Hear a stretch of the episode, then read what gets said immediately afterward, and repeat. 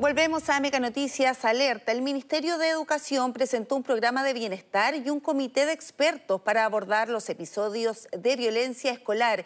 Y para conversar sobre este tema vamos a tomar contacto con Cristian Berger. Él es subdirector de investigación y posgrado de la Escuela de Psicología de la Universidad Católica y también integrante del nuevo Consejo Asesor para la Convivencia Escolar. ¿Cómo estás, Cristian? Gracias por acompañarnos acá en Mega Noticias Alerta. Hola, buenos días. Gracias por la invitación. Eh, Cristian, antes de abordar las medidas que se van a tomar, te quería preguntar por las causas de esta violencia escolar. Se ha determinado que podría ser la pandemia, estos dos años que los estudiantes han estado en sus casas, pero hay más que la pandemia, si nos puedes eh, contar sobre eso. Sí, yo creo que este es un fenómeno multicausal, no tenemos muchos factores jugando. La pandemia creo que es el principal factor en la medida que que llevamos años en que no se han practicado las habilidades socioemocionales propias de, la convivencia cotidiana, ¿no? Eh, no hemos tenido estructuras escolares que son las que van regulando esto y tenemos una vuelta bastante abrupta a un, sistema de educación que, entendemos como normal. ¿no? Entonces, claro, necesitamos un proceso de adaptación, un, un, rito de cambio y poder ir significando estas nuevas experiencias, cosa que, no se ha logrado hacer en, este, en esta vuelta al año escolar. Claro, eh, hay poca socialización de los estudiantes, ¿cierto? Dos años que estuvieron en sus casas, pero también cuánto ha influido el estar con la familia muchas veces donde no hay un ambiente propicio, al interior también de las familias puede haber episodios de, violencia escolar, o sea, de violencia, digamos, al interior de las familias. ¿Cómo eh, se puede abordar también eh, de forma integral? Porque una cosa es lo que están viviendo en los colegios, pero también esta pandemia ha afectado a los estudiantes que han estado en sus casas, donde también sus padres han vivido episodios, digamos, de estrés. Sí, bueno, como tú bien dices, la, escuela y la familia trabajan juntas para el desarrollo infantil y juvenil, ¿no? Somos, somos dos instituciones que tienen que trabajar en conjunto. Ahora, yo, yo no atribuiría la, la sensación actual de, de, de, regulación de violencia solamente a la familia. Creo que todos hemos pasado por dos años muy complejos de mucha desregulación eh, y las, las, familias son un contexto muy diferente a la escuela, porque si bien tienes una estructura en que puedes poner límites, puedes poner normas, no tienes un espacio de interacción con otros iguales, no tienes una sala con 30 o 40 estudiantes que deben ponerse de acuerdo, que deben regularse con normas distintas. En la escuela eh, suceden cosas diferentes a la familia, entonces no, no, no atribuiría esto a que haya violencia en la familia. Puede que haya algunos casos, pero no me parece que sea la norma ni que explique el fenómeno que estamos viviendo. Claro, no se puede generalizar en ese aspecto. Te lo preguntaba porque también de repente hay modelos que siguen los alumnos y que tiene que ver eh, con eso, pero tú dices que son los casos menores. Los modelos de, dinámicas más agresivas están en todas partes. ¿no? Estaba viendo las noticias de ustedes previamente a Cristiano Ronaldo, que es un ícono del fútbol internacional con una conducta violenta. Vimos los premios Oscar hace dos semanas también con conductas violentas. Entonces creo que la, violencia está instalada de diferentes maneras en nuestras sociedades eh, y de hecho hay una, validación de la violencia como una forma de resolver conflictos. Eh, y eso no es un fenómeno propio de la familia, es un fenómeno mucho más complejo, mucho más global. Así creo que es importante entender dónde ponemos las responsabilidades, porque si no caemos en un juego de buscar culpables. De aquí yo creo que más que buscar culpables tenemos que entender que estamos en un sistema que permite que estas dinámicas sucedan, más allá de los casos individuales. Cristian, ¿y qué medidas se pueden tomar para enfrentar estos hechos de violencia al interior de los establecimientos educacionales? ¿Qué medida eh, va a tomar eh, concreta, por ejemplo, este Consejo Asesor? El Consejo Asesor es, una de las medidas propuestas por el Ministerio que, por, el momento, lo que estamos intentando hacer es entender el fenómeno, poner ideas en conjunto y pensar en las mejores maneras de, abordarlo desde diferentes niveles de complejidad, desde la política pública hasta la bajada más concreta de las instituciones y, dar orientaciones en esa línea. Ahora, en general, la, diga, como consenso que hay entre los investigadores es que eh, necesitamos tener un, un mayor tiempo y un mayor espacio de reencuentro de las comunidades educativas. Eh, digo comunidades, pero no son solamente los estudiantes, son los docentes, son los administrativos, son las familias. necesitamos ese espacio de volver a definir las maneras en que nos relacionamos unos con otros, volver a, definir las normas que van a regir esta convivencia que durante dos años estuvieron un poco eh, Paralizadas. No inexistentes, pero diferentes, paralizadas, como en, como stand-by, ¿no? Eh, y tenemos que volver a hacer ese proceso de socialización, de encontrarnos con otros. Hay cosas muy concretas. Eh, durante la pandemia, si tú estabas en una clase, una reunión, por ejemplo, y no querías seguir participando, estabas incómodo, simplemente podías apagar la cámara, ¿no?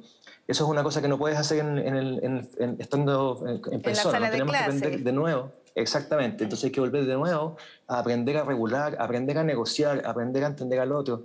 Y también creo que es importante tener presente que eh, todos vivimos de maneras muy distintas la pandemia. Y tenemos estudiantes que probablemente tuvieron una experiencia más o menos tranquila, más allá de estar encerrados en sus casas pero otros que han tenido probablemente pérdidas, que han tenido duelos, que han tenido cambios en su estructura familiar, cambios en las condiciones económicas. Entonces, la, vuelta a la escuela, no estamos todos en igualdad de condiciones. Y ese espacio de contención, de escucha, ¿no? de, poder volver a regularnos en este nuevo escenario es muy, muy importante y creo que necesitamos darnos el tiempo para eso.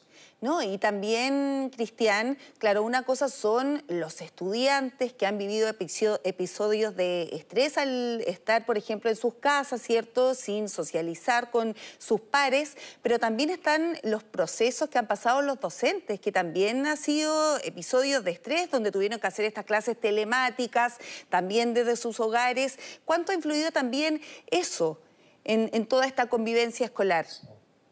O sea, toda la comunidad escolar está estresada en este momento, en este cambio. Los padres también, también hay una sensación de las familias de por fin llevamos a los niños a la escuela y ya es problema de la escuela, ¿no? Y, no es problema nuestro.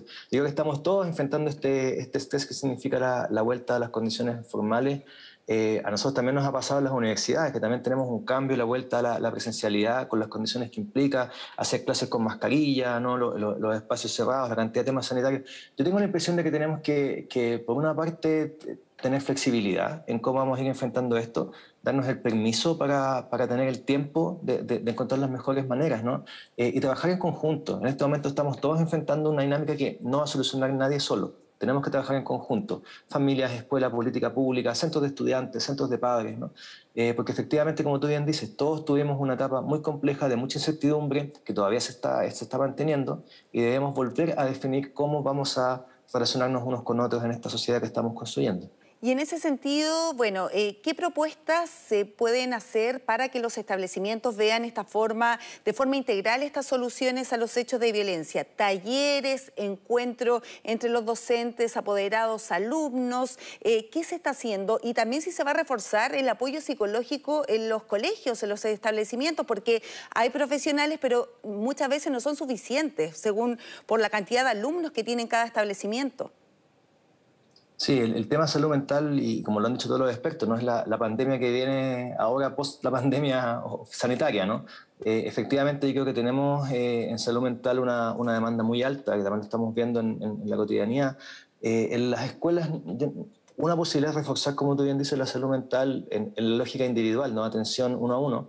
Otra posibilidad también es reforzar la prevención y la promoción de condiciones de bienestar. O sea, cómo tú generas climas escolares, espacios en las salas de clases, en la escuela, que favorezcan bienestar. Y, eso, el, eje de eso tiene que ver con la contención emocional y con la capacidad de generar condiciones de seguridad psicológica en las personas. ¿no? Como tú vas generando un espacio en que la experiencia cotidiana no es de incertidumbre y de miedo, sino que es de contención, de confianza y de buenos vínculos.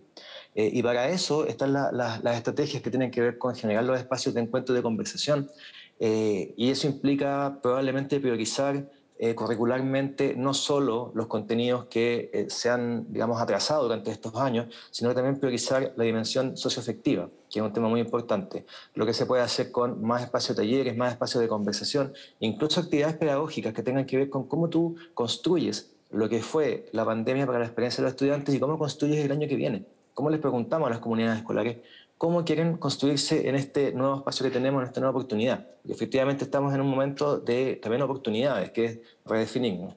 Eh, y ahí también de la mano con eso tiene que ver con todos los talleres y las actividades extraprogramáticas, extracurriculares o espacios complementarios a lo pedagógico, que en general son espacios de un encuentro mucho más positivo, de, vinculación con otros, de, de generar comunidad. Cristian, y en el caso, por ejemplo, de que exista un hecho de violencia escolar en los colegios, ¿cuál es el protocolo que se debiese seguir? ¿Cuál debiese ser la guía para los docentes, para los apoderados, que se deben establecer en los establecimientos si es que hay este tipo de casos? Bueno, los protocolos existen, hay protocolos centralizados, oficiales, y hay protocolos propios de cada escuela que deben tener eh, establecidos. ¿no? Yo creo que más allá de definir cuál es el protocolo adecuado, eh, los principios rectores son importantes. Los principios rectores tienen que ver con eh, cuando hay casos de violencia, sea cual sea el modelo, porque además estamos mezclando casos muy distintos de violencia, desde amenazas por, por medios virtuales hasta peleas entre los estudiantes. No son lo mismo, son dinámicas distintas. En cualquier caso, los protocolos deben tener como eje el bienestar de los eh, participantes y de la comunidad escolar, cómo aseguramos condiciones de bienestar, eh, deben tener la, comprensión de que no hay culpables individuales, ¿no? sino que tenemos que entender esto de manera más sistémica, que un niño agreda a otro, si bien debe tener sanciones, debe ser visibilizado, debe ser contenido, no es que el niño sea malo, por así decirlo, tenemos condiciones que lo están permitiendo y debemos tener un abordaje comunitario. Es decir, todos tenemos que ser, hacernos corresponsables de controlar estas dinámicas de violencia y generar condiciones de seguridad. Eh, y esto a veces se confunde con que no se tomen medidas. En general los protocolos no buscan que no se tomen medidas, lo que buscan es que las medidas sean formativas. Hay todo un campo de justicia restaurativa, cómo tú haces que las sanciones frente a las conductas eh, que se puedan sancionar sean formativas para los estudiantes y formativas para la comunidad.